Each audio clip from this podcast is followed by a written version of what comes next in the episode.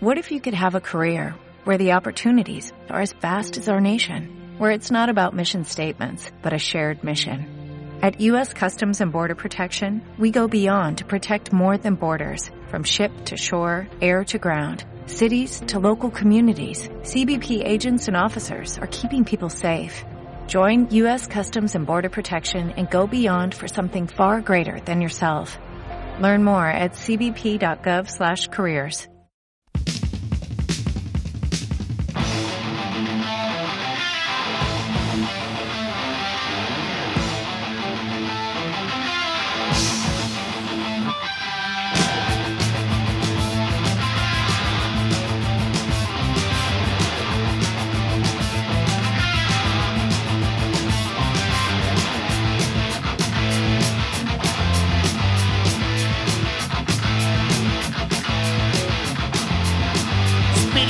face a perfect system. Don't real labor to benefit them.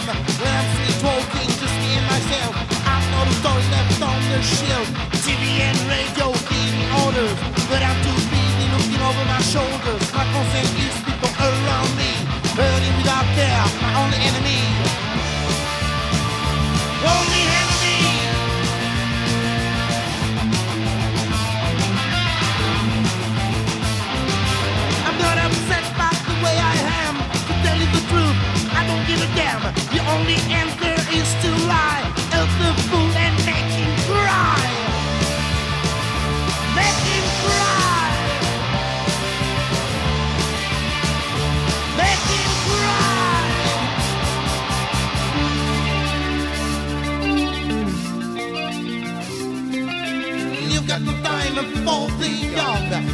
without a meaning, run to nowhere.